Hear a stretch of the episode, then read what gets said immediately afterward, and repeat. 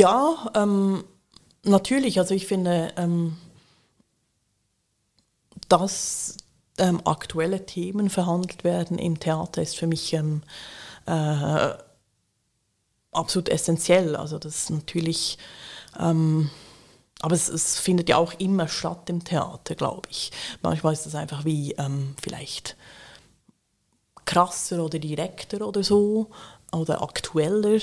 Ähm, aber Theater versucht ja immer Themen zu verhandeln, welche die Leute äh, umtreiben. Mhm. Also auch wenn ich einen Klassiker inszeniere, ähm, in einem konventionellen Theaterrahmen, als jetzt was du beschrieben hast, diese Walks oder so, ähm, ist das ja immer auch, ähm, überlegt sich eine Regie da ja, was hat das mit der Lebensrealität der ZuschauerInnen zu tun und wie, wie knüpfe ich jetzt dieses, diesen Klassiker daran? Mhm. Also man versucht mit diesen Klassiker-Aktualisierungen mhm. und so weiter. Und da geht es ja auch immer um, um menschliche Prinzipien, um Liebe, um Stolz, um äh, solche, um Krieg. Also das, das sind ja Dinge, die, die, die immer irgendwie, die, dieser Realitätsbezug hat ja Theater immer. Mhm. Die, ähm, die, Frage ist für mich mehr, wie man es dann auch verpackt oder mhm. präsentiert. Mhm. Ich finde, ich finde, ich, ich meine, ich habe mich jetzt nicht ähm, durch das Programm der letzten 40 Jahre von Auer ähm, äh, durch, durchgearbeitet, aber ich fand jetzt, dass das letzte Programm sehr politisch war. Mhm. So. Ähm, ich weiß, und das hängt sich auch damit zusammen, dass neue Dramaturgie und dass die Leute, dass das beschäftigt, aber wenn man zum, aber e, eben, e, es ist nicht nur politisch in dem, wie es reflektiert oder dargestellt, sondern wie es auch verkauft wird. Mhm. Zum Beispiel Frontex ist ganz klar ein Thema gewesen bei euch. Ähm, und das heißt, ihr agiert auch politisch, mhm. weil ihr eine Meinung mhm. darstellt. Ist das etwas, was schon immer da war oder ist das etwas, das du mit deinem neuen Team mhm. jetzt vielleicht noch mehr oder erst richtig reinbringt? Ähm, also ich glaube, dass ähm, Auer politisch stark oder politisch relevante oder so Produktionen gezeigt hat, das war schon immer da. Das war auch, auch bei Trix ein sehr starkes Ding. Also Trix hat auch immer ähm, jetzt in, in der Programmation kein, kein Blatt vor den Mund genommen oder zum Beispiel auch ähm, Trix hat sich immer so ein, ein fast ein bisschen einen Spaß daraus gemacht, aber, aber eben sehr positiven. Ähm, gerade die Eröffnungsproduktion, da eben mhm. so ein bisschen was reinzubratschen, äh, reinzuschmeißen, was, was die Leute, äh, was nicht äh, leicht ähm, zu verdauen ist, sozusagen. Ähm, und, und das, äh, von dem her würde ich nicht sagen, dass das jetzt von, vom, vom aktuellen Team herkommt, die, die, diese ähm, politische Stärke der, der, Programmation. Es wurde auch schon, ähm, äh, das ist auch schon wieder recht lange her, aber irgendeine Zeitung hat mal äh, so Aua, das politischste der, der Schweizer Theaterfestivals, mhm. war so in einem Satz. Also das, das hat so ein bisschen diesen, ähm, diesen Anstrich. Ich glaube, was jetzt das aktuelle Team, äh, was wir ein bisschen stärker machen, ist, dass wir uns auch auf anderen Ebenen äußern. Also wir haben zum Beispiel 2019, genau, das war präpandemisch, ähm, Ende 19 war das, glaube ich, oder ähm, ein Manifest veröffentlicht, nee, so Anfangs 20, ja, ein Manifest veröffentlicht auf unserer Website, mhm. wo wir so ein bisschen die Werte festhalten ähm, und äh, wie wir arbeiten wollen, wie wir miteinander umgehen wollen und, und halt irgendwie so mit dem Hintergedanken, also das sind alles Dinge, die wir schon davor gemacht haben, aber wir wollten es halt wie niederschreiben, damit es ähm, wir zur Verantwortung gezogen werden können, wenn, wenn wir das nicht machen und damit wir auch so ein bisschen ein Zeichen setzen mhm. ähm, im Sinne von, wir halten das für richtig und deshalb ähm, sagen wir das auch. Also dass wir mehr so, so oder jetzt ähm, in zwei Wochen machen wir so eine Veranstaltung zusammen mit dem ISC ähm, zum Thema Nachhaltigkeit in der Kultur, wo es vor allem um die Mobilität geht, wie können wir die nachhaltiger gestalten mhm. in der mhm. Kultur. So ein bisschen ein, ein Fach. Ähm, einfach eine Tagung, also Abend, äh, wo wir das mit Paneldiskussionen und so, also dass wir eben mehr solche Dinge machen, mhm. dass wir uns auch da mal so in die Nesseln setzen. Mhm. Ähm, und mal den Mund, Mund aufmachen. Und das Mani ein Manifest ist ja etwas sehr Klassisches. Jede, mhm. jede, jede Kulturströmung hat ja sein eigenes, sein eigenes Manifest. Gab es dann, ähm, weil ich habe mir das angeschaut und ich habe mich gefragt, gab es dann einen, einen Ausschlag oder Gründe, warum so ein Manifest geschrieben werden mhm. muss, weil du sagst ja auch, das sind, das sind quasi so wie, man kann es auch, das sind so die zehn Gebote, so wollen wir zusammenleben und so wollen wir arbeiten. Und wenn das nicht, ein, dass es für jeden klar ist, schwarz auf weiß, und wenn das nicht eingehalten wird, dann werden wir uns, oder dann werden wir Schritte einleiten, ja. was auch immer ja. das dann sein mag. Das Gespräch, die Auseinandersetzung, rechtliche Schritte, was auch immer. Ähm, war, war das dann nötig, so ein Manifest zu schreiben? Es war eben nicht ähm, nötig jetzt bei uns ähm, im Sinne von, dass das jetzt irgendwie da irgendwo auf einer Ebene was ganz schief gelaufen ist und deshalb musste man da handeln. Ähm, also ich glaube, in all diesen Themen ähm, oder in vielen dieser Themen waren wir schon sehr weit, wenn es um äh, Nachhalt ökologische Nachhaltigkeit mhm. geht oder soziale Gerechtigkeit. Also wir haben immer schon ähm, okaye Gagen bezahlt oder zumindest Gagen, die wirklich ähm, mit dem Branchenverband vereinbar sind und so weiter. Ähm, aber der Grund, wieso wir das, also es gibt, glaube ich, so zwei Gründe, wieso wir das gemacht haben. Und der, der Prozess begann eigentlich damit, mit dieser ähm, Subventionserhöhung oder diesem Antrag für äh, mehr Subventionen ähm, eben auf 2020. Und das war so dieser Prozess die zwei Jahre davor, weil ähm, hat eigentlich auch vieles damit zu tun, mit, mit wie das jetzige Team oder auch die jetzige Leitung, also ich zustande gekommen sind. Also ich habe das einfach so ganz praktisch übernehmen können von Tricks dieses Festival. Ich musste mich nie bewerben für diesen Job. Ähm, ja, nicht mal für die Dramaturgie davor oder für die äh, für die Co-Leitung muss ich mich auch nicht bewerben, sondern das passiert einfach so. Sprich, ich musste nie eine Vision haben für das Festival. Mhm. Und ähm, da war irgendwie diese ähm, Zäsur durch ähm, wir wollen mehr Subventionen beantragen und dann wollen wir uns, haben wir die auch gekriegt und dann wollen wir uns aber jetzt auch mal ganz gut überlegen, was machen wir jetzt genau damit. Und nicht einfach, ah, 80 Prozent, da können wir 80 Prozent mehr Stücke machen, wir können es ja vielleicht 80 Prozent länger machen, das Festival und so weiter, sondern uns wirklich zu überlegen, was ist uns denn eigentlich wichtig, äh, was soll jetzt mit diesem äh, Geld wirklich passieren und das kam so eigentlich aus diesem Prozess mhm. heraus, äh, wo das ganze Team, also das Team ähm, damals war noch Bettina Tanner und Silja Gruner und jetzt inzwischen ist noch Isabel Jakob dazugekommen, das ist so das Kernteam von Auer, ähm, dass wir uns eben im Zuge dessen also das überlegt haben und also gedacht haben, na komm, aber wenn wir das schon so schon so wie Bereiche definieren, wo wir auch ein paar Schritte weitergehen wollen, dann halten wir das fest. Mhm, mh.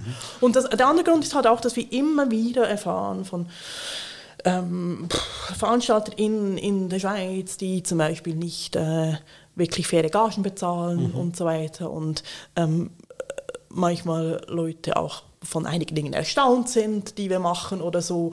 Und also so Künstlerinnen oder so, ah, bei euch ist es so, weil dort, dort und dort läuft es so. Und dann irgendwie mehr so dieses Ding, anstatt ähm, Leute hervorzuheben oder Institutionen hervorzuheben, die es richtig, nicht richtig machen, halt wie versuchen so wie ähm, hervorzuheben, wie man es richtig oder in unserer Ansicht nach richtig mhm, machen kann. Mhm. Du, du, hast es oft angesprochen, das Geld als zentrales Thema. Kultur kostet auch Geld und, und die Leute müssen auch davon leben können. Ähm, was ich spannend gefunden habe, ist, dass ihr ähm, einerseits euer, euer Budget ähm, transparent schaltet, aber auch eure Löhne. Mhm. Und das war gerade letzte Woche bei uns am, am, Mittagstisch mit den Mitarbeiterinnen und Mitarbeitern das Thema, warum ist Geld in der Schweiz so ein Tabu? Ja. So. Warum hast du, warum, da würde mich deine Meinung interessieren, warum Menschen nicht gerne über ihren Lohn sprechen. Was ist, was ist deiner Meinung nach der Grund, warum sich Menschen nicht trauen zu sagen, was sie verdienen? Weil ich habe das schon oft erlebt, dass ich Leute frage, auch Leute, die ich relativ gut kenne, ja. und sage, und was verdienst du jetzt bei deiner neuen Stelle? So, und dann wurde es richtig aggressiv. Und da habe ich gemerkt, okay, da ist irgendetwas, irgend, irgend, irgendeine Angst ist da. Ja. Und, ich, und, und, und es würde mich wundern was, was, was eure Überlegung war, ja, das, das so transparent rauszustellen. Weil die Löhne sind jetzt nicht extrem hoch, aber sie sind ganz okay. Für den kulturellen Bereich sind sie sind genau, sie sind, sind jetzt angehoben auf ein, sind, auf vergleichbare äh, auf ein vergleichbares mhm. Niveau. In, Im Theater, ja, in, in Bern, ja. ja genau. Ja, ähm, oder, oder in, in, der Region, so sage ich nicht, nicht, sonst klingt das so mhm. klar Vergleich. Äh, ich weiß gar nicht von allen ganz genau, was sie verdienen. Aber ja, es ist schwierig, das zu beantworten, weil ich, ich, ich sage ja, was ich verdiene oder ich schreibe ja, was ich verdiene. Du musst das jemanden fragen, der es eben nicht sagt. Mhm. Ich, also ich, ich verstehe, wo das Problem sein kann. Also eben, wir haben, für die, die jetzt noch nicht auf unserer Webseite waren, die, die, die zuhören, ähm, auf unserer Webseite sind wirklich die Löhne des Kernteams ähm, drauf und auch wie die zustande kommen, also mhm. wie das System ist, wie die sich zusammenschachteln, aus welchen Faktoren. Ähm, und da haben wir uns das schon sehr lange überlegt und das ist, glaube ich, dann das, der Vorteil von so einem kleinen Team, dass man wirklich das mit allen besprechen kann. Ist es für alle okay? Weil der, der Nachteil, der dadurch entstehen könnte, ist natürlich, wenn ich ähm, mich für eine nächste Stelle bewerbe und dann irgendwie in Lohnverhandlungen komme, dann ähm, kann ich da nicht irgendwie mysteriös darüber tun, was ich mhm. vorher verdient habe, mhm. sondern mein zukünftiger Arbeitgeberin kann das anschauen und dann mir 100 Franken mehr geben als das und dann mhm. äh, weiß sie, dass das reicht. Also gibt es dann diese Spielchen nicht. Deshalb also kann ich schon verstehen, dass ähm, äh, jetzt nicht einfach jeder, jede Arbeitgeberin einfach die Löhne aller Mitarbeitern äh, einfach so publizieren kann, sodass das abgesprochen sein muss. Aber wieso man das selber nicht macht, ich weiß nicht. Also, äh, ich weiß auch nicht, was für die Leute dann problematisch ist, ob sie äh, dir nicht sagen wollen, dass sie so viel verdienen oder ob es peinlich ist, wenn man so wenig verdient. Ich glaube, es ist genau das. Dass es peinlich ist, wenn man so wenig verdient. Beides. Es ist peinlich, dass man das Gefühl hat, ähm, weil es so wichtig ist, was man verdient. Mhm. Und ich habe das Gefühl, dass entweder man hat das Gefühl, man verdient zu viel und die Leute haben das Gefühl, ah, diese Pflaume verdient so viel Geld für das, was sie da abliefert. ja. Oder man hat das Gefühl, man bekommt zu wenig. Mhm. So. Aber dann, dann, denkst du auch, dass die Leute sich ihren eigenen Wert daran bemessen, was sie verdienen. Absolut, ja. das denke ich. Ich bin nur das wert. Das, das denke ich, das habe ich. Das will ich ja niemandem sagen. das, will, das will ich niemandem sagen und ich will niemandem sagen, Sonst dass merkt er, dass, das dass merkt ich so bin. Ja. Genau.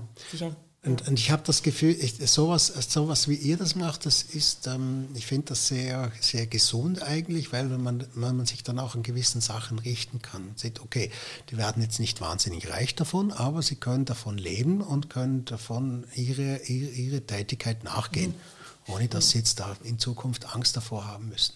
Ich fand es einfach ein spannendes Thema, weil das, das, man müsste das eigentlich, man kann das auch in der Bundesverwaltung und so kann man das in den öffentlichen Ämtern, kann man das nachfragen und dann ungefähr mhm. ausrechnen.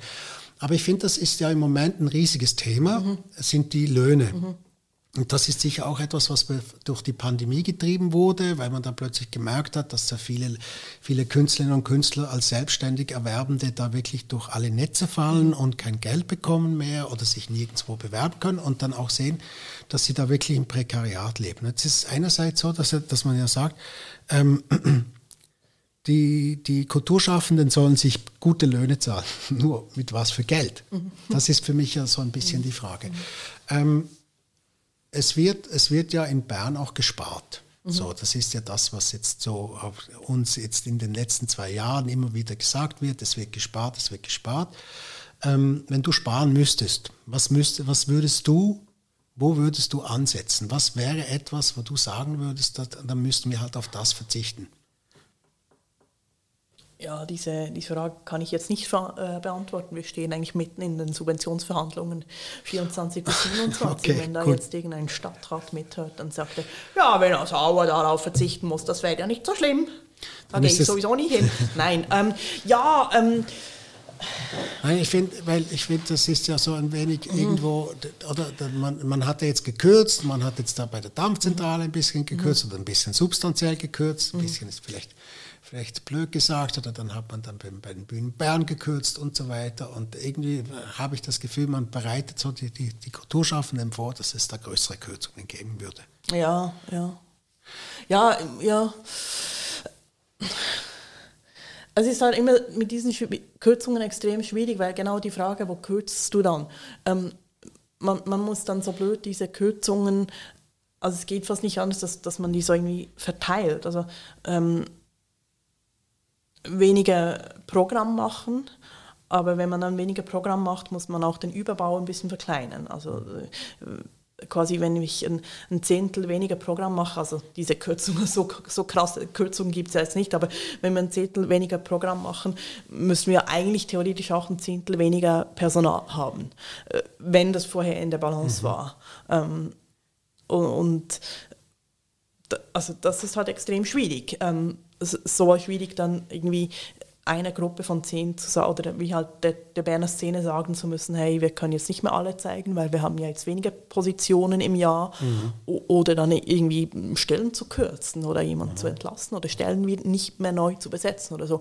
Also das ähm, ist schon extrem schwierig. Also das ist, glaube ich, für jede Institution irgendwie eine Kürzung ist der Horror also die kleinen Fluktuationen hat man ja eh, ähm, also jetzt auch Aua, wir müssen noch viele Stiftungen auch immer noch jährlich anfragen, mhm. also die mhm. Subvention ist nur so dieses Ding, aber wenn da dann wirklich sowas kommt, also auch schon nur wenn eine Stiftung absagt, so, ah ja, jetzt schwemmen wir bei der Werbung noch ein bisschen ab und hier und so und manchmal gibt es schon so Projekte, wo man sagen kann, gut, dann machen wir halt dieses Vermittlungsprojekt nicht und so. Mhm. Aber das muss ja dann immer vereinbar sein mit dem, was mhm. ähm, du auch versprichst für diese Subvention. Und das ist ja das Perfide und das ist halt vielleicht jetzt gerade auch beim, beim Beispiel ähm, äh, Dammzentrale sehr perfid, dass irgendwie ja eigentlich äh, da steht, dass die zu wenig Programm machen und dann kürzt man. Also äh, dann mhm. gibt es ja noch weniger Programm. Mhm. Ähm, oder ich weiß nicht ist genau, das etwas, was dich rumtreibt? Dass du, dass du das Gefühl hast, jetzt, jetzt, jetzt haben wir so mal eine Erhöhung gehabt, jetzt konnten wir mal mit der großen Keller anrichten mhm. und das war auch gut, weil wir breites, vielfältiges mhm. Programm anbieten können. Ähm, ist das etwas, das dich umdreht, auch persönlich, dass du sagst, es wird so nicht mehr weitergehen, sondern es wird auch einmal in, in eine andere Richtung gehen?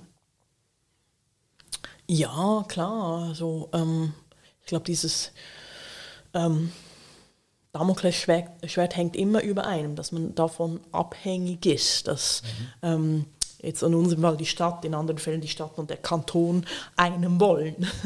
Mhm. ähm, und dass man irgendwie so ähm, zwar nicht ähm, jetzt eine städtische Stelle ist, wie, also das funktioniert ja zum Teil so, zum Beispiel das ähm, Zürcher Theaterspektakel ist wirklich ähm, der Stadt viel näher angegliedert, ähm, ähm, aber hier ja nicht, wir sind ja unabhängig, aber trotzdem genau, funktioniert so lange wir einen guten Draht ähm, zur Kulturabteilung der Stadt haben und zum ähm, Stadtrat natürlich. Mhm. Also das, ähm, aber ich glaube, Kulturabteilung und, und, Stadtpräsident helfen schon mal sehr und der Stadtrat ähm, zieht ja dann da meistens schon mit.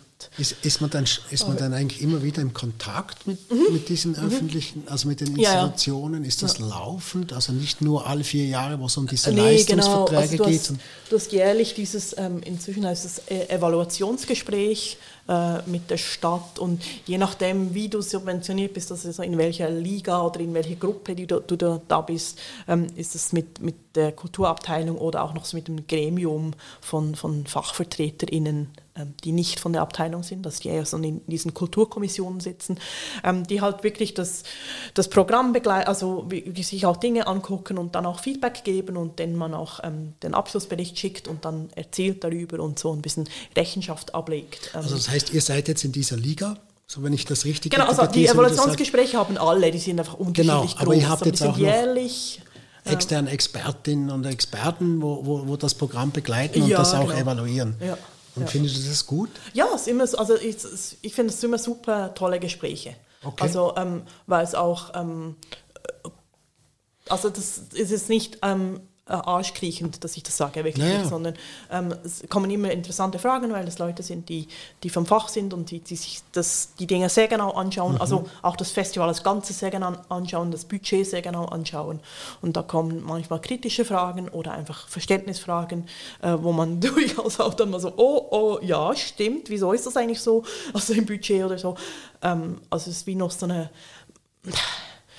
Kontrollinstanz, aber das klingt so nach Zensur oder so, das mhm. ist es überhaupt nicht. Also mhm. wir haben auch, ein, ein, wir hatten ja eine Subventionerhöhung, wir haben auch einen guten Draht äh, mhm. relativ zur, ähm, der Kulturabteilung der Stadt Bern. Und wir sind jetzt eben nur äh, von der Stadt Bern ähm, subventioniert und nicht vom Kanton. Mhm. Und wenn man halt natürlich, ähm, wie ja viele von beiden subventioniert ist, hat man halt wie beide als Ansprechpartner mhm. und wir jetzt nicht. Und äh, nee, und, und, jetzt hatte ich eben gerade diese Woche, letzte Woche ähm, eine Subventionsverhandlung mit der Stadt. Ähm, Genau, wo wir einfach über diesen Subventionsvertrag und Detail gesprochen haben, was da genau rein soll und so. Also ich empfinde da die Stadt eigentlich wirklich als ähm, gute Partnerin, die auch auf uns Veranstalterinnen hört, wenn man mhm. gute Argumente hat. Also dass man denen auch mal was erklären kann, äh, wieso man jetzt zum Beispiel Löhne erhöhen muss oder so. Also, weil das war ein, ein wichtiger Prozess, ähm, bei dieser Subventionenerhöhung auch die Löhne des Teams zu erhöhen, mhm. zu einem vergleichbaren Wert und um da überhaupt irgendwie marktfähig auf dem Arbeitsmarkt zu sein. Ähm, und, und, genau, da kann man denen auch mal was erklären. Und ich finde das eine super wichtige Position für uns Veranstalterinnen, dass wir eben ähm, auch so Mittelspersonen sind zwischen der Szene und der ähm, Kulturpolitik. Mhm. Ähm, äh, und wir uns da nicht zu sehr einschüchtern lassen sollten, mhm. sondern denen auch mal sagen müssen, ähm, wie es ist, dass man halt vielleicht und es nicht, nicht so in diese Mühle kommen, dass ich, wenn ich mehr Geld kriege, muss ich denen ja auch mehr Publikum versprechen. Natürlich muss ich denen mehr Publikum versprechen, aber ich muss dennoch in einem äh, versuchen, die Zahl auf dem Level zu halten, wo ich weiß, das kann ich erreichen.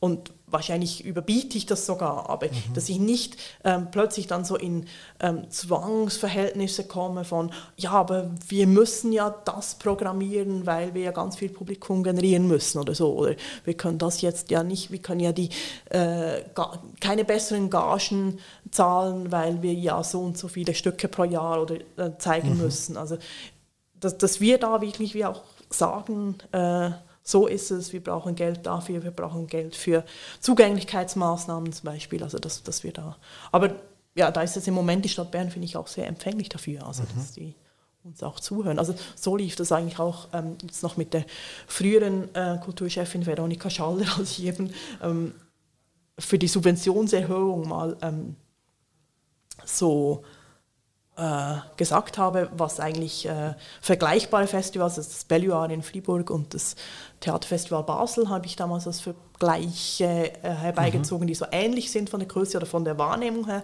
ähm, dass ich halt mal gesagt habe, was die so kriegen an Subventionen. Und dann hat Veronika Schall halt gesagt, aha, ah, echt? Okay, dann zeig doch mal auf, was würdest du machen, wenn du so viel Geld hättest mhm. und so. Also dass das wirklich so wie diesen Moment halt auch gebraucht hat, diese ähm, Fachinformation reinzubringen. Hey, die kriegen so viel Geld und das wissen die ja nicht, wenn, wenn ich es ihnen nicht sage. So. Ist das für dich auch ein Weg, das Festival zu professionalisieren? Also die Löhne sind eines, aber das andere ist es ja dann auch diese, dieses, das, das Manifest ist ja nicht nur, ähm, wir wollen uns angemessene Löhne bezahlen, sondern wir wollen ja auch eine gewisse Vielfalt ab, abbilden. Mhm. Ähm, Respekt ist eines, Nachhaltigkeit ist eines, ähm, Zugänglichkeit. Und dann äh, bin ich dann doch auch über diesen Vielfalt-Artikel ähm, gestolpert. Ähm, äh, natürlich ist das im Moment, oder ich hoffe nicht nur im Moment, sondern auch langfristig ist das ein großes Thema, die Abbildung der Gesellschaft. Ähm, wo siehst du da die Grenzen von diesem schönen Gedanken, von diesem Vielfaltgedanken? Wo kommst du da an deine Grenzen? Das würde mich noch interessieren. Sei jetzt das mhm. auf, auf, auf Niveau der, der Programmation oder weil es ja darum geht, du möchtest ja möglichst Vielfalt, Vielfalt man kann ja viel reinpacken. Mhm. Ja, ja, genau. Ja. Und Vielfalt, das kann einerseits sein ähm, Team, äh, Inhalte, mhm. Publikum. Ja. ja, also wir stoßen da ganz klar immer wieder an Grenzen, ähm, also auch... Ähm, eine so Grenze, an die wir gestoßen sind, ist, wie ähm, monitoren wir das überhaupt? Wie, wie, wie gucken wir eigentlich das an, wie, wie sich das genau verhält? Wie, wie divers ist unser Programm? An was mhm. machen wir das fest? Mhm. Gucken wir jetzt die Bildchen an und gucken, was die Leute für Hautfarbe haben und dann machen wir Kreuzchen oder gucken wir an, ähm, ob die wohl äh, straight oder queer sind, äh, so wie wir das so einschätzen. Mhm. Also ich sage es jetzt extra ganz mhm. blöd, aber mhm. das läuft halt oft. Oder, oder ähm, googeln wir jetzt in ihre... Ähm, Jahrgänge, um zu gucken, ob wir auch ältere und jüngere Menschen vertreten haben. So. Weil, weil das tatsächlich, ich sage so blöd, weil das tatsächlich etwas ist, was wir mal so ein bisschen versucht haben, mhm. das wirklich so ein Monitoring zu machen. Ähm, wie divers ist das effektiv? Ähm, und, und, halt eben verbunden mit, ähm, was heißt Diversität? Was musst du alles abbilden, wenn du divers sein willst? Und das wäre ja ganz, ganz viel. Und ähm, da ist mir aber auch, oder ist auch so das Feedback in, in Coachings oder so, was wir hatten, ähm, so viel wie möglich zu versuchen, ist auch schon gut. Also es ist, wir, wir müssen jetzt nicht irgendwie so wie, früher gab es doch diese Benetton-Werbungen, wo wirklich so ähm, diese mhm. Kinder waren in allen Schattierungen oder sowas. Also sowas müssen wir ja nicht versuchen, jetzt alle Kreuzchen abzuhaken, jedes Jahr. Mhm. Es geht ja mehr darum zu gucken, ähm, haben wir irgendwie in der Programmation irgendwelche ähm, blinden Flecke, äh, ist tatsächlich irgendwas nie repräsentiert und, mhm. und, und, wenn ja, wieso genau. Und deshalb haben wir das halt eben versucht, also zu, ähm, zu gucken, also weil meine These ist eigentlich, ähm, wenn ich, oder das ist keine These, das ist einfach so, wenn ich erst im Moment, wo ich das Programm zusammenstelle, gucke, uh, habe ich jetzt genügend Frauen, dann ist es eigentlich schon zu spät, weil mhm. ähm, dann, also ich kenne das auch jetzt gerade beim Thema Frauen aus Argumentationen von Musikveranstaltern und so, ja, wir haben halt keine gefunden. Und deshalb muss man eigentlich viel mehr, ähm, das Monitoring muss man eigentlich viel mehr dort machen, ähm, was haben wir uns angeguckt. Äh, also diese Visionierung, nennen wir das, an, das anschauen, dieser Visionierungsplan, äh, habe ich mir da auch genügend Frauen angeschaut, habe ich mir da genügend Projekte von People of Color angeschaut, habe ich die Queer-Szene genügend angeschaut. Ähm, und wenn ich das für mich sagen kann, ja, habe ich, und, und mhm. diese Stücke wähle ich auch aus, wenn mhm. ich irgendwo in einem Programm bin, und dann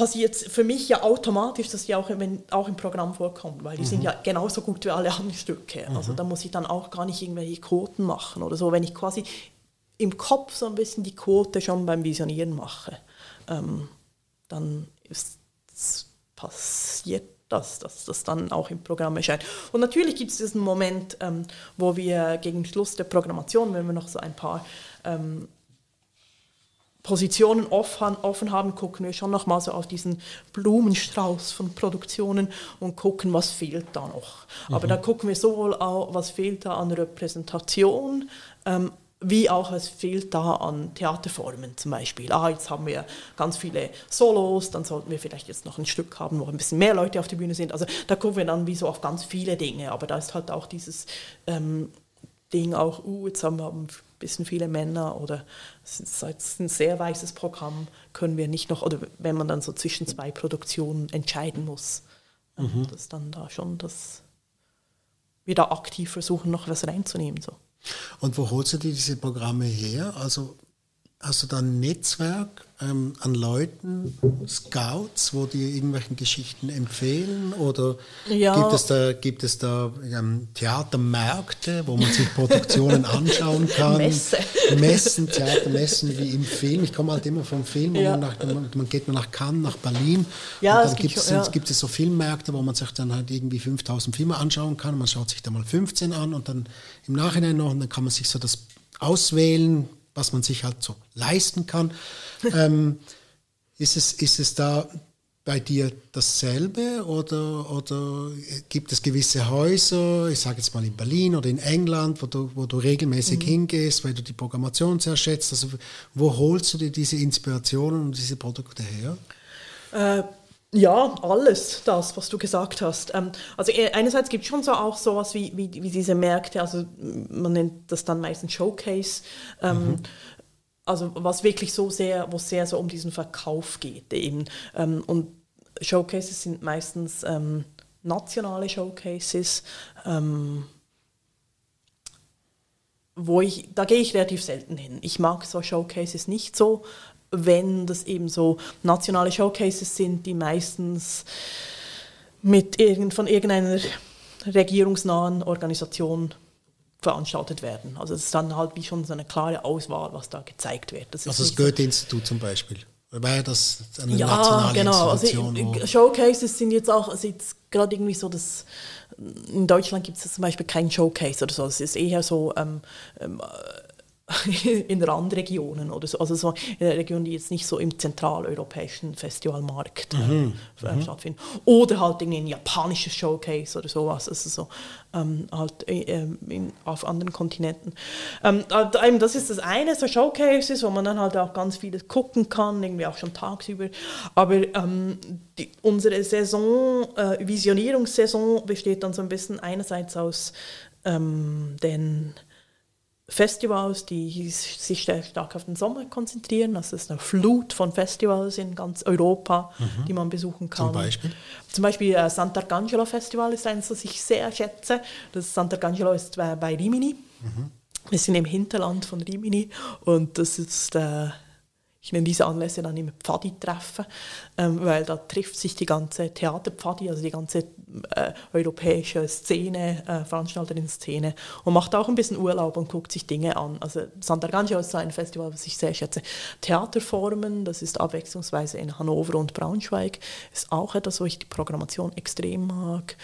Äh, Bolter Scandal in, äh, in Rakvere. Rakvere ist ein kleine Stadt außerhalb von Tallinn in Estland. Also es gibt so halt eben wirklich so ein paar ähm, Dinge, wo ich immer wieder hinfahre. Also Künstenfestival des Arts in Brüssel ist so ein mhm. ganz wichtiges, wo viele Premieren stattfinden. Äh, genau, das sind so die, die, die wir da so abhaken und die Silja und ich dann immer so untereinander ein bisschen aufteilen, beziehungsweise nach Sant'Arcangelo dürfen dann beide, weil man da so gerne hinfahren mhm. wird. Mhm. Ähm, äh, und dann eigentlich jetzt so im September zum Beispiel sind schon wieder nicht mehr so viele Festivals. Es waren gerade noch ein paar Schweiz, also die zweite Hälfte des Sommers dann immer auch schon die Schweizer Festivals. Nach dem vielen Herumreisen kommt dann Theaterspektakel Zürich, äh, Labatti in Genf, was sehr toll ist. Und das Theaterfestival Basel alle zwei Jahre, äh, Fahre in Nyon. Also da kann man dann so diese äh, vor der Haustüre die Festivals noch abklappen. Das ist immer auch sehr schön nach der starken Reisezeit.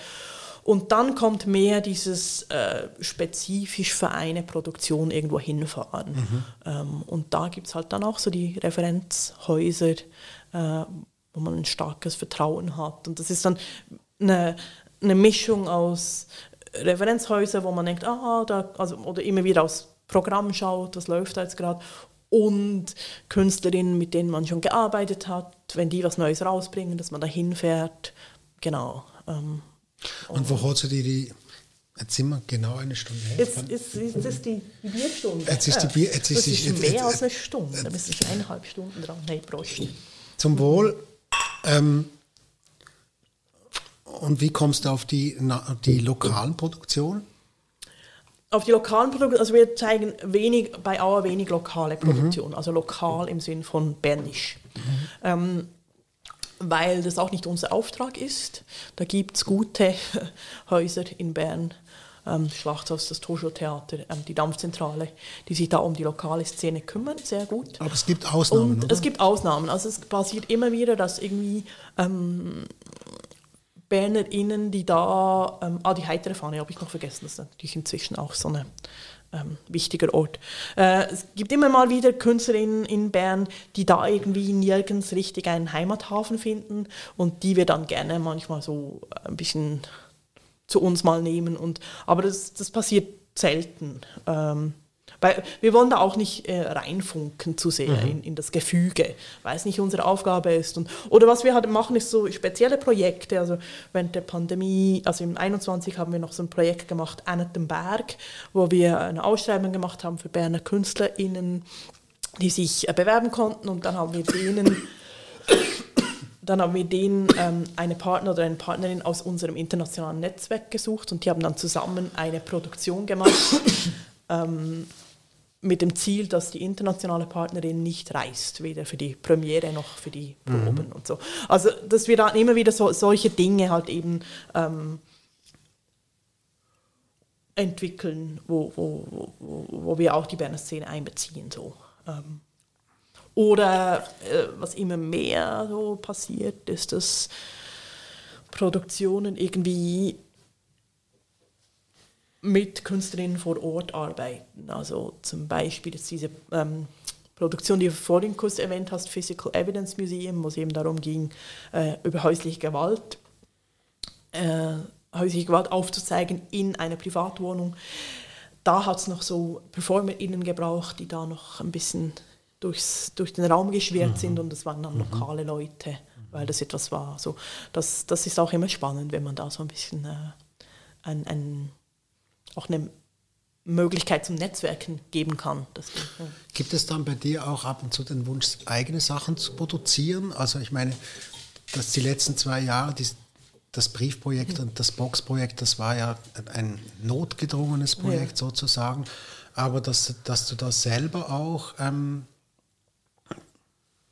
ein Projekt äh, präsentieren möchtest, das du selber produzierst, weil du die, auf deinen vielen Reisen durch Europa diese Idee gehabt hast oder so und dass du das auch für dein Festival produzieren lässt? Oder gibt's das auch, kommt das auch immer wieder vor? Um, ähm, ja, nein, also nicht, dass wir, das hat Auer früher gemacht, das, also Auer früher sogar, also AW Leben hatte früher sogar äh, jährlich, also in den Anfängen immer auch eine eigene Produktion. Das hieß das Berner Ensemble, hieß das damals, die dann wirklich auch immer eine, ein zeitgenössisches Stück aus Bern ähm, inszeniert haben für AOW Leben. Und ähm, heute ist es mehr so, dass das halt so ein bisschen andere Projekte sind, die wir, die wir aufgleisen und wo wir etwas entwickeln und wo wir halt diese auch eine gewisse Kreativität entfalten. Also als Beispiel äh, zum Beispiel eben also nicht eine Inszenierung, aber so ein Beispiel, was wir dieses Jahr gemacht haben, war ein Format namens Bring a Friend mhm. und da haben wir ähm, drei Gruppen oder Künstlerinnen, die bei uns im Programm waren und die schon früher mal mit Aua zusammengearbeitet haben, gefragt, ähm, sie sollen bring a friend, einen Freund mitbringen, eine Freundin mitbringen. Ähm, und das hieß, eine Produktion nominieren aus ihrem lokalen Kontext äh, von einer Gruppe, die noch nicht groß getourt ist. Also es war so ein, ein Weg einerseits, um um neue Gruppen kennenzulernen, die wir nicht entdecken würden, und halt eben auch ein Weg, ähm, mit diesen Künstlerinnen, wenigstens mit drei in einem Festival oder mit drei Gruppen, noch ein bisschen auf einer anderen Ebene ins Gespräch zu kommen. Mhm. Also nicht nur dieses,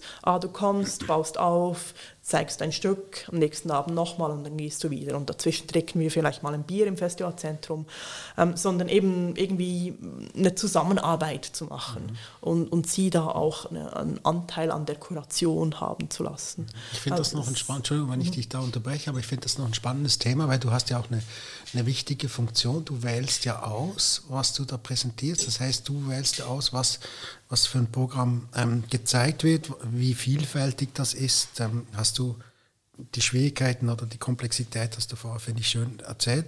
Aber du bist trotzdem so wie das Nadelöhr. Bei mhm. dir muss es irgendwie wie durch. Ähm, man spricht ja da von Gatekeeping und, und du hast ja, ich komme immer wieder auf die Vielfalt zurück, weil das ist so, das ist so, das, so ein Grundthema in der Kultur, auch in der Kulturförderung. Wir wollen eine vielfältige Kultur, eine vielfältige Filmkultur und so weiter. Aber du hast dann halt immer an den, an den neuralgischen Punkten Menschen, die entscheiden, mhm. das kommt rein, das kommt nicht rein. Mhm. Ähm, das ist ja eine Schwierigkeit auch für dich, kann ich mir vorstellen. Oder? Ist das für dich eine Möglichkeit, auch das ein bisschen abzugeben und äh, nicht, nicht in dem Sinn, dass du Verantwortung abgibst, sondern dass da auch Neues, also dass da auch ein bisschen der Zufall reinspielt? Ist das für dich auch etwas Wichtiges? Ja, genau. Also der, der, der Gedanke war schon, ähm, oder die Idee für dieses Ding kam schon auch sehr mit, aus der Beschäftigung mit dieser Gatekeeper-Innenfrage. Mhm. Ähm, wie man genau damit umgeht, weil ich finde es eine, eine schwierige Frage, weil, weil das ist so, wir sind Gatekeeperinnen. Ähm, an uns, also an Silja oder mir oder uns beiden, muss man vorbeikommen, um bei Aua spielen zu können, normalerweise, wenn man nicht in diesem Bring a Friend-Ding ist. Ähm, aber äh, das ist auch nicht nur schlimm. Äh, natürlich ist es schlimm, wenn man da nicht reinkommt, aber dass wir eben ein Programm machen, das programmiert ist, das kuratiert ist, äh, macht ja auch, dass das Festival so funktioniert, wie es funktioniert. Also mhm. ich finde manchmal so diesen Schrei nach, ähm, also ich finde es wichtig, dass es Räume gibt, die unkuratiert sind in einer Stadt zum Beispiel, also Theaterräume oder so, wo es einfacher ist, zu, sich einzumieten zum Beispiel und selber sich zu veranstalten. Aber die funktionieren ja auch ganz anders. Also die können auch kein Publikum aufbauen zum Beispiel. Also, also diese GatekeeperInnen braucht es, glaube ich, um ein Publikum aufzubauen, weil es eben viel mit, dieser, äh, mit diesem Vertrauen zusammenhängt, was, was ähm, ich vorhin mal angesprochen habe, also das Vertrauen des Publikums. Aber ja, dennoch war das eben ein Versuch, irgendwie das ein bisschen aufzuweichen, ein bisschen spielerisch damit umzugehen. Und deshalb war es uns auch eben wichtig, dass für, für diese KünstlerInnen klar war, also die Nominierenden, äh, das war wirklich eine carte blanche. Also wir hatten ein Vetorecht, wenn das irgendwie... Gegen das Manifest verstößt. Gegen das, wenn da zehn junge Kätzchen auf der Bühne getötet werden, zum Beispiel oder so. Also das, das war, aber war auch klar, dass es nicht passieren würde. Aber das, genau, das haben wir wirklich gesagt, wenn es äh, gegen das Manifest oder gegen unsere, uns, unsere Beliefs ähm, widerspricht, dann ähm, haben wir ein Vetorecht und sonst war es eigentlich mehr einfach so ein paar, ein paar Einschränkungen, so technisch, dass es äh, theoretisch auf, irgendein, auf, auf einer neutralen Bühne hätte stattfinden sollen, mhm. was dann die Künstler nicht eingehalten haben. Aber, ähm, und, und das Wichtige war dann bei diesem Projekt oder die, die Herausforderung für mich selber, dann mir am Schluss wirklich nicht die Frage zu stellen, hätte ich das auch eingeladen, wenn ich es gesehen hätte in Madrid oder in Tallinn oder in Genf. Mhm. Ähm, weil natürlich stelle ich mir die Frage. Und, aber es geht nicht darum. Mhm. Und ich habe wirklich versucht, mir die Frage nicht zu beantworten. Und dann haben aber auch Leute gesagt, aber jetzt mal im Ernst, also Hättest du das auch eingeladen? Also, ich weiß es nicht, ich will es auch nicht wissen. Mhm. So. Das, das ist, ist glaube ich, ganz wichtig dann, sonst funktioniert das nicht und sonst mhm. macht es ja mir auch dann keinen Spaß, mhm. wenn ich dann irgendwie so dieses, ah ja gut, war jetzt okay, aber ich hätte es nicht eingeladen. So. Mhm. Oder so, ah ja, zum Glück haben die das gefunden für mich. So. Ja. Und, und so finde ich, also wir werden das nicht wieder machen ähm, im, im nächsten Jahr, ähm, das ist schon entschieden, für, mit den leichten Anpassungen oder so, aber mhm. ähm, wir haben nochmal Lust darauf, weil es einfach ähm, spannende Diskussion ergeben hat. Es war interessant für uns, für die nominierenden Künstlerinnen und für die Nominierten. Die haben wirklich bei alle positiv gefeedbackt. Also auch für diese nominierten Künstlerinnen war es erstaunlich gut oder positiv, weil ich da auch ein bisschen Angst hatte, dass die dann so im Festival sind, aber ja nicht von uns eingeladen worden. So, die Verantwortung so, trägst im Endeffekt du. Die Verantwortung träge ich, aber äh, trage ich, aber irgendwie sind sie ja dann doch nicht, ich habe sie dann nicht ausgewählt und also kommen sie sich dann irgendwie so ein bisschen anders vor als mhm. ähm, aber das war vielleicht der Fall, aber sie waren dann trotzdem auch, also eine Künstlerin hat mir gesagt, das war so toll, dass der Künstler mich nominiert hat, weil, also, mhm. also, weil die Bring a Friend ist natürlich so ein bisschen äh, äh, einfach ein Titel, das muss natürlich nicht Freunde sein, sondern, mhm. und das war eben, die, die hat gesagt, ich, ich, ich schaue so hoch zu dem und dann, und dann nominiert der mich für dieses, also mhm. ich glaube, das war für, den fast, für die fast eine größere Ehre, dass äh, diese ältere, gestandene, in seinem Land sehr bekannte Künstler jetzt sie nominiert hat, als mhm. diese Kuratorin in Bern, die sie ja gar nicht mhm. kennt und von der sie ja gar nichts weiß. So. Mhm. Also das war auch interessant. Ähm, das ist, ja. Ich fand, du hast etwas Interessantes gesagt, und zwar das Vertrauen des Publikums in dich. Ähm, in uns, sorry, in, un, nein, nein, natürlich, aber, aber in, in, in diese Gruppe. Denke, Hast du das Gefühl, dass dann das Publikum weiß, wer ihr seid? So, wenn Sie ans Auer gehen, wissen Sie, das ist die Nicolette Kretz oder das ist die Silvia Grunner oder das war die Bettina Tanner, die da dabei waren, die das ausgewählt haben. Ist das eurem Publikum bewusst? Ist das so eine direkte Referenz oder ist es nicht einfach das Festival Auer wir leben, ein Theaterfestival, mhm. ähm, das man anschauen kann und das selber, wie du ja vorher auch gesagt hast, diese Auseinandersetzung mit aktuellen Themen eine gewisse Kontinuität hat?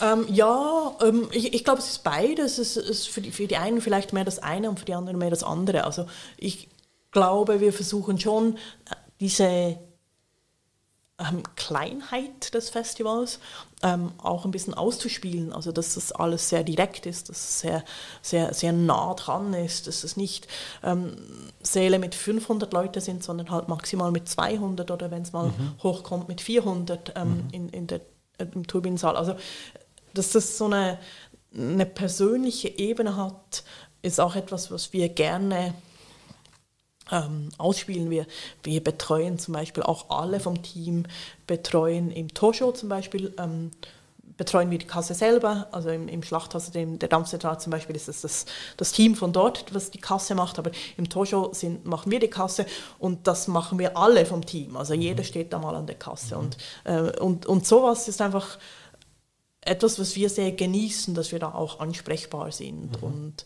ähm, die Leute uns dann tatsächlich auch ansprechen. Also die Kassenschlange ist manchmal ein bisschen langsam im Toshow, weil die Leute halt noch sagen wollen, so, oh, gestern war ich im Dödödö, das war ja so toll, mhm. wo hast du das gesehen, woher kommt es und so. Also, ja.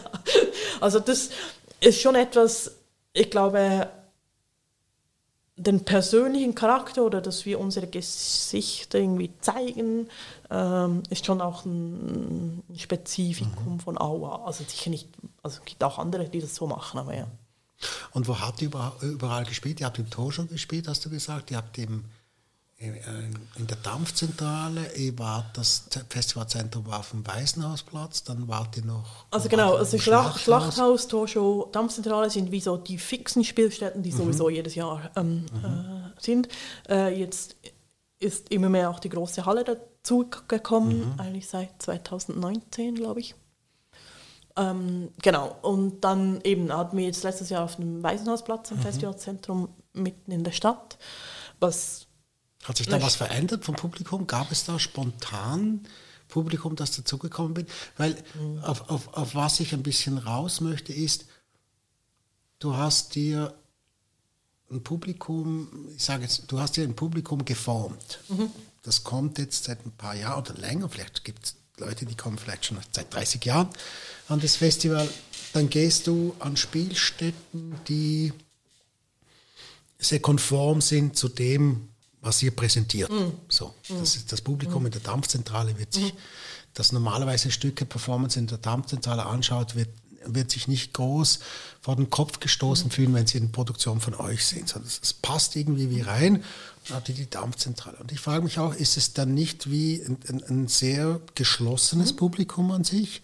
Und ich komme eben drauf, weil ich auch gesehen habe auf der, auf der Webseite, wo ihr alle, alle eure diversen Ämter, die ihr sonst noch ausübt, ähm, äh, kommuniziert und da bist du auch im Westkreis 6. Mhm. Ähm, Förderung, Bümplitz. Verein zur Förderung von Bümplitz, Bethlehem, Riedbach und Oberbotten. Das, das will für mich gar nicht sagen, weil ich, ich, ich habe mich gefragt, was, aber ich habe mich eben gefragt, wo ich das gesehen habe, ähm, warum kann dann Auer nicht auch mal als Satellit in Bümplitz stattfinden oder in Bethlehem oder weiß ich nicht was? Dann hast du unsere Webseite zu wenig angeschaut.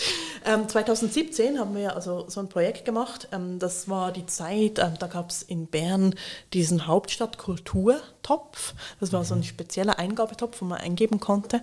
Der wurde gekürzt ähm, für so Vermittlungsprojekte. Und ähm, sehr ein großer Zielkonflikt da war, ähm, man konnte eingeben für Vermittlungsprojekte, aber sogenannte nicht wiederkehrende Beiträge. Mhm. Also es war klar, man kriegt es nur einmal. Was natürlich also mhm. nicht sehr nachhaltig ist. Vermittlung und du kannst es nur einmal machen, also es geht ja eigentlich gar nicht zusammen, aber mhm. egal. Und da haben wir, äh, das hieß Out and About, ähm, da haben wir so wie ein Vorfestival gemacht vor dem Auer, ein mhm. Wochenende, äh, vier Tage in Bümplitz, wo wir im Sternensaal Bümplitz gespielt haben, im Kleehaus, im Schloss Bümplitz, genau, im, im, im Biensgut, mhm. äh, halt eben all diese Spielstätten sozusagen in Bümplitz bespielt haben. Mhm. Äh, war super spannend, äh, super, super spannende Erfahrung, weil das wirklich ein anderes Publikum generiert hat und interessanterweise nicht nur, also ein Publikum aus Bümplitz und natürlich aus Bümplitz war es dann doch, aber das war uns auch im Vorfeld klar, ähm, auch ein kulturnahes Publikum, das da gekommen ist, zu vielen, also außer die Jugendstücke, die, mhm. waren mhm. ein bisschen dann diverser vom Publikum her. Aber, ähm, aber halt Leute, die, die, die vielleicht nicht so ins Theater gehen, sondern halt ab und zu einen Film sich anschauen gehen oder so. Mhm. Und was da interessant war, dass ich da mehr als ein Gespräch hatte mit Leuten, die zum Beispiel aus Thun oder Schloss Wiel oder so kamen und gesagt haben, also ich habe dann ein längeres Radiointerview irgendwo gegeben und dann gesagt haben, sie hätten das am Radio gehört und es hat so, so sympathisch geklungen und dann seien sie gekommen und ich hatte wie das Gefühl, denen war es wohler, dann nach Bümplitz zu kommen, als in so ein urbanes, städtisches Theaterfestival, mhm. ähm, wo man dann noch einen Parkplatz suchen muss in, in, in, der Innenstadt und so weiter. Und, aber da in Wien Bümplitz, das war dann wie, ne also Bümplitz ist ja auch sehr dörflich. Das hat, äh, und, du hast auch ein anderes Publikum. Mhm. So.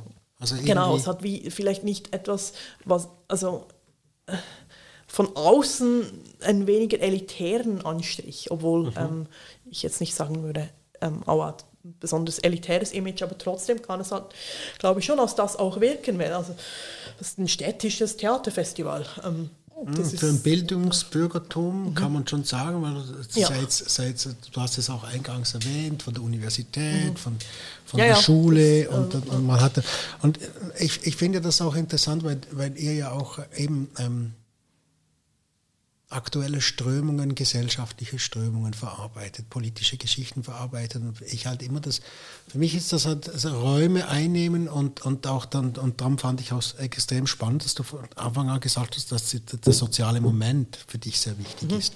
Und dass du eben auch sagst, dass Leute, die kommen dann eher nach Bümplitz, weil sie dann halt nicht das Gefühl haben, dass sie ähm, vielleicht auch dumm gesagt blöd dastehen, mhm. weil sie halt nicht so intelligent sind oder mhm. dieses Wissen nicht mitbringen. Oder einfach nicht wissen, also oder nicht wissen, wann sie lachen müssen oder, oder, oder wie, sie, oder wie sie reagieren wie man da reingeht. Also genau. das kennen wir auch selber, als wenn ich jetzt irgendwie zum Beispiel in Bümplitz in die Shisha-Bar, wenn jemand sagt, geht's da mal in die Shisha-Bar, da habe ich einen totalen äh, nervösen Moment. Also da bin mhm. ich total nervös und denke, uh, äh, hoffentlich gucken die mich nicht alle an, wenn ich da reinkomme. Mhm. Und wo muss ich dann da meine Dings, wie heißt das überhaupt, diese Shisha-Pfeife und so. Wo muss ich, also dass, ich, dass das dann total schwierig ist, dass diese, diese Schwelle eben total schwierig ist, weil ich mir das nicht gewohnt bin und mhm. ich Angst habe, dass die das alle kennen, die Codes. Mhm. Und das, da bin ich mir ganz überzeugt, da geht es vielen Leuten so im Theater. Mhm. Also, ja. Mhm. ja. Ja, weil Theater hat per se schon, Kino ist da etwas populärer, kommt darauf an, in welches Kino das du gehst, aber es, hat da die andere Qualität, dass du da wirklich alle Gesellschaftsschichten zusammenwürfeln kannst in einen Saal. Mhm. Und das, es ist vom, vom, vom, vom Zugang her einfacher. Mhm. Der Habitus mhm. ist nicht so einer, ähm, ist, ist nicht so komplex und man sieht es jemandem nicht an. Mhm. Man, kann, man, kann, man, kann, besser in der Masse verschwinden. Man kann Kino, besser in der Masse verschwinden und, es, und, und, ja. und, und, und, man kann kommen, wie man will, man kann anziehen, was man möchte, man muss einfach seine Karte zahlen und kann reinsitzen. Das kann man ja im Theater auch, aber das, das, das wissen die Leute wirklich nicht immer. Und, und es ist halt so, also wenn ich, ähm, also eben das, das soll jetzt überhaupt nicht irgendwie gegen das Schlachthaus gehen, weil das bei Aua genau das gleiche, aber zum Beispiel das Schlachthausfoyer ist ja recht klein und wenn ich da äh, reinkomme und mich irgendwo in eine Ecke verstecke, merke ich sehr schnell, uh, da kennen sich ja fast alle. Mhm. Natürlich nicht, aber, aber da ganz mhm. oft kommt jemand rein und so, ah, hallo, hey, und wie geht's dir? Und ah, warst du gestern auch beim und so. Und wenn man das dann merkt und mitkriegt, ist, es logisch, dass man da ein bisschen äh, fehl am Blatt schnell mal ist. Und ich finde, das, das wird oft unterschätzt, finde ich. Ich finde, wir, wir äh, zeitgenössische Theater halten uns alle für sehr niederschwellig, mhm. weil man ja nicht, ich muss ja nicht äh, im Abendkleid gehen, ich kann ja in den Jeans gehen und so, aber das, das reicht, glaube ich, nicht zum mhm. Niederschwelligkeit. Nein, das glaube ich, das ich eben auch nicht. Ich, das ist etwas, das ich irgendwie das, also auch das Gefühl habe, jetzt in den, in den, Diskussionen mit den, mit den verschiedenen Leuten, jetzt hier auch im Nachtfalter, dass das, diese, diese, dieser Habitus, diese Wahrnehmung von sich selber, aber auch von den anderen und die, die Räume, die man einnehmen kann, ähm, etwas Zentrales ist, etwas Wesentliches ist. Und ich auch finde, dass man, dass man ähm, oder ich, ich auch irgendwie wie zu wenig spüre, dass, dass hier ähm, etwas in diese Richtung passiert, dass Kunst oder Kultur zugänglicher wird und, und, und, und,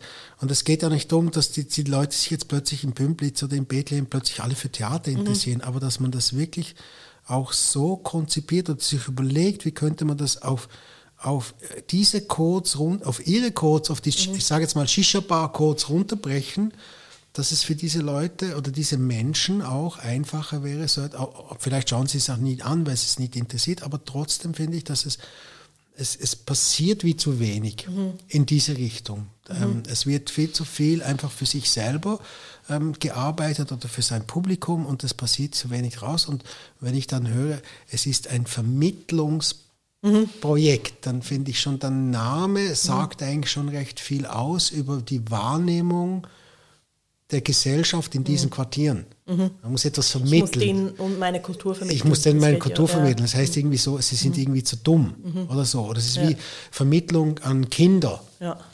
Da verstehe ja, ich, man macht Kulturvermittlung, um ihnen verständlich zu machen, wie, wie funktioniert Theater, es gibt eine Geschichte, eine Erzählung, es gibt, mhm. aber äh, da finde ich irgendwie die Vermittlung irgendwie wieder, wieder falsche, die falsche mhm. Betitelung dafür.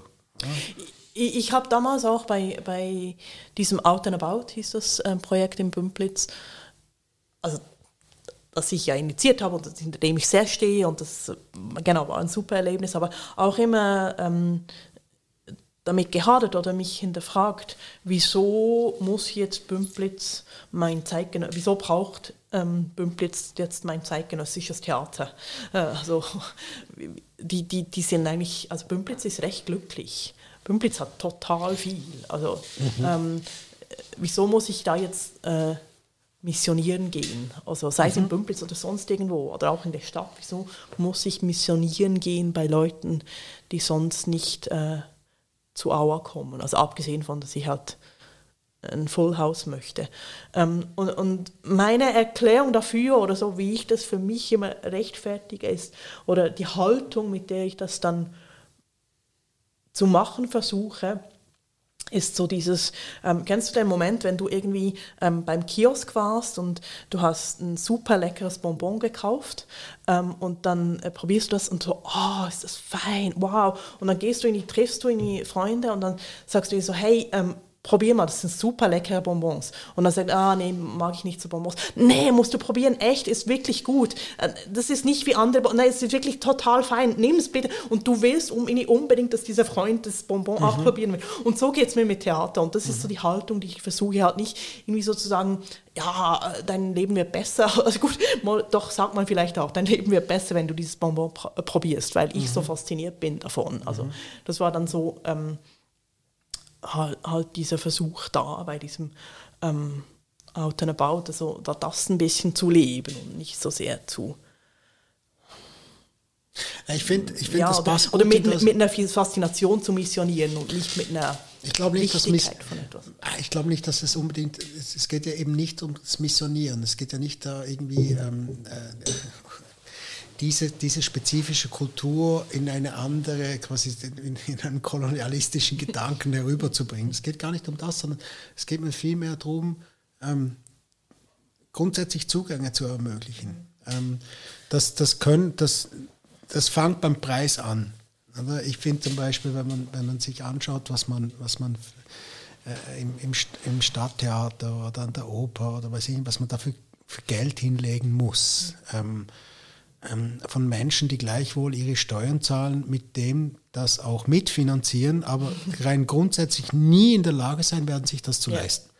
Und natürlich gibt es dann die Möglichkeit, es gibt dann Sonderrabatte und, das gibt, und ich finde das dann so eine Ghettoisierung, die finde ich grauenvoll. Und dann, dann, dann denke ich mir irgendwie, der Preis ist eines ähm, und dann ist es aber auch die Frage, ähm, wie kann ich den Zugang gestalten, aber wie kann ich, auch, wie kann ich das auch kommunizieren? Weil man, man, schon, schon nur bei den Plakaten kommuniziert man, ähm, wenn man die Codes nicht kennt, die, die, Leute schauen die Plakate an, das ist für mich viel, viel zu kompliziert. Ich habe keine Ahnung, was das bedeutet. Wenn ich dorthin gehe, dann, dann stehe ich nur dumm da, darum gehe ich nicht hin. Und ich finde schon nur die Haltung, wie du das vorher gesagt hast, bei der Vielfalt, dass man es zumindest gedanklich probiert, so etwas zu machen, ähm, und dann auch scheitern kann. Vielleicht kommt dann einfach niemand, dann ist es egal, aber dass man es zumindest in diese Richtung probiert und das nicht einfach, so wie du es gesagt hast, als einmaliges Vermittlungsprojekt mhm. verkauft. Ähm, das, das finde find ich halt schon, man nimmt halt, halt immer wieder Pümpitz. Ich bin auch überzeugt, mhm. die, die, Menschen in Pümplitz sind glücklich und sie werden auch glücklich sein. Ich lebe übrigens in Pümplitz, nur ich weiß, die, genau. noch die Zuhörerinnen. Ich, ich, ich finde das, find das einfach spannend, weil so ich finde so diese, die, die, diese Themen von Auswahl, von Selektion, für wen und für wen machen wir das, finde find ich Themen, die, die muss man sich eigentlich in meinen Augen immer wieder stellen. Und darum, darum, darum, darum mache ich ja diese Sendung auch, damit man sich damit auseinandersetzen kann.